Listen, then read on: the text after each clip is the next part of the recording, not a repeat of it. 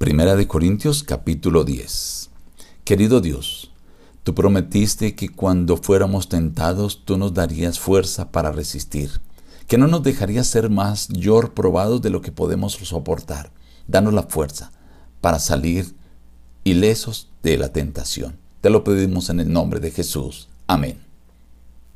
Reciban el abrazo de su amigo el pastor Juan Emerson Hernández y la gratitud por acompañarnos diariamente a meditar en la palabra de Dios. Hoy meditaremos en la parte del capítulo 10.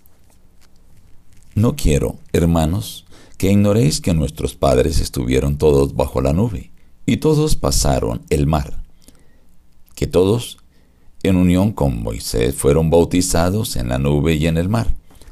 Todos comieron el mismo alimento espiritual y todos bebieron la misma bebida espiritual, porque bebían de la roca espiritual que los seguía. Esta roca era Cristo. Pero de la mayoría de ellos no se agradó Dios, por lo cual quedaron tendidos en el desierto. Estas cosas sucedieron como ejemplo para nosotros, para que no codiciemos cosas malas como ellos codiciaron, ni seáis idólatras como algunos de ellos ni forniquemos como algunos de ellos fornicaron y cayeron en un día veintitrés mil. Ni tentemos al Señor como también algunos de ellos lo tentaron y perecieron por la serpiente.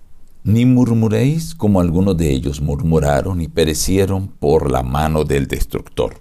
Todas estas cosas les acontecieron como ejemplo y están escritas para amonestarnos a nosotros que vivimos en estos tiempos finales. Así que el que piensa estar firme, mire que no caiga. No os ha sobrevenido ninguna prueba que no sea humana, pero fiel es Dios que no os dejará ser probados más de lo que podáis resistir, sino que dará también juntamente con la prueba la salida para que podáis soportarla. Huid de la idolatría. Como a sensatos os hablo. Juzgad vosotros lo que digo. La copa de bendición que bendecimos ¿no es la comunión de la sangre de Cristo? ¿El pan que partimos no es la comunión del cuerpo de Cristo? Siendo un solo el pan, nosotros con ser muchos somos un cuerpo, pues todos participamos de aquel mismo pan. Ahora, los que comen de lo sacrificado no son partícipes del altar. No podéis beber la copa del Señor y la copa de los demonios.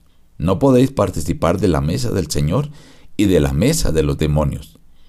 ¿O provocamos a celos al Señor? ¿Somos acaso más fuertes que Él?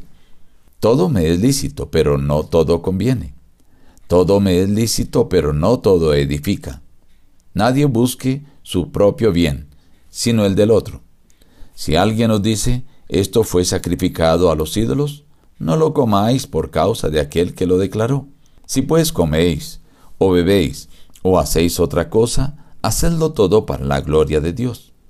No seáis tropiezo ni al judío, ni a gentiles, ni a la iglesia de Dios, para que sean salvos.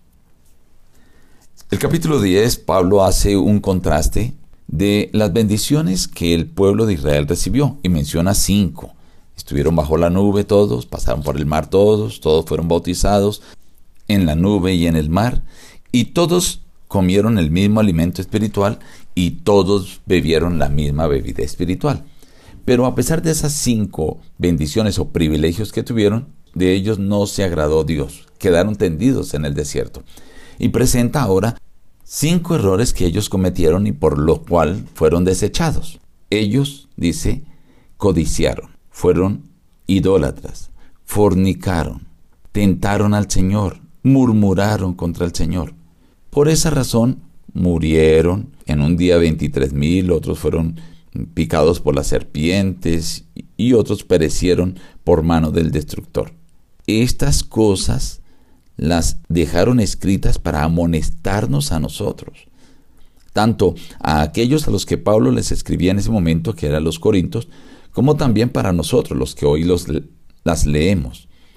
Dice, así que el que piensa estar firme, porque ha recibido ciertos privilegios, como el pueblo de Israel que recibió cinco privilegios, dice, mire que no caiga. Esto también es para nosotros.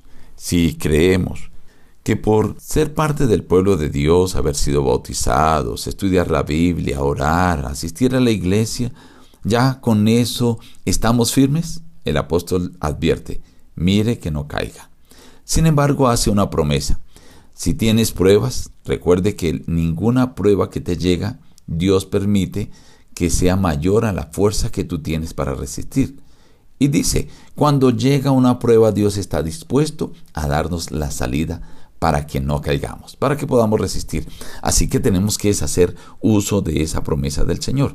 Luego Pablo hace una comparación con la comida, porque ese era el problema de los corintios. Comían cosas sacrificadas a los ídolos y ellos querían y preguntaban, Pablo, ¿podemos ir a una festividad de esas nacionales donde participan de comidas y comer de, esa, de ese alimento? Pero Pablo dice, si cuando comemos el pan y tomamos de la copa de la Santa Cena, que está representando la sangre y el cuerpo de Cristo, nos unimos como un solo cuerpo porque comemos del mismo pan. Al comer de lo sacrificado a los ídolos, ¿no están participando también de ese altar? Y dice, no podemos estar participando de la mesa del Señor y de la mesa de los demonios. ¿O es que acaso queremos provocar a celos al Señor? ¿Es que nos sentimos más fuertes para retar a Dios? Entonces Pablo dice, eso puede ser lícito, pero aunque eso sea lícito, no todo edifica, así que no todo conviene participar o practicar. No busque satisfacer sus propios deseos, no busque su propio bien. Así que cuando alguien te invita y te dice, o tú sabes por alguna forma, mire, esto ha sido sacrificado a los ídolos, dice el, al apóstol, no lo comáis. Si vas a comer algo, si vas a beber algo, que sea comerlo para la gloria de Dios. No se convierta en un tropiezo ni a judío, ni a gentil, ni a nadie de la iglesia, para que ellos puedan ser salvos. Qué maravillosa forma como el apóstol expone en este capítulo lo que debemos hacer ante esas circunstancias. Y quiero agregar el versículo que él coloca en el capítulo 11. Sed imitadores míos, así como yo lo soy de Cristo. Porque Pablo evitaba ser un tropiezo para los débiles. Pero hay dos pasajes que quiero resaltar. El primero, si tú te consideras y te crees muy firme, muy fuerte, el Señor te advierte, mira que no caigas. Ten cuidado. Depende del Señor. Órale a Él. Pero también dice, si estás siendo tentado, recuerda, Dios está listo para darte la salida. Solo tienes que clamar a Él, solo tienes que pedirle a Él y Él te dará la fuerza para resistir. Nos despedimos diciendo busca a Dios en primer lugar cada día y las demás bendiciones te serán añadidas. Que Dios te bendiga.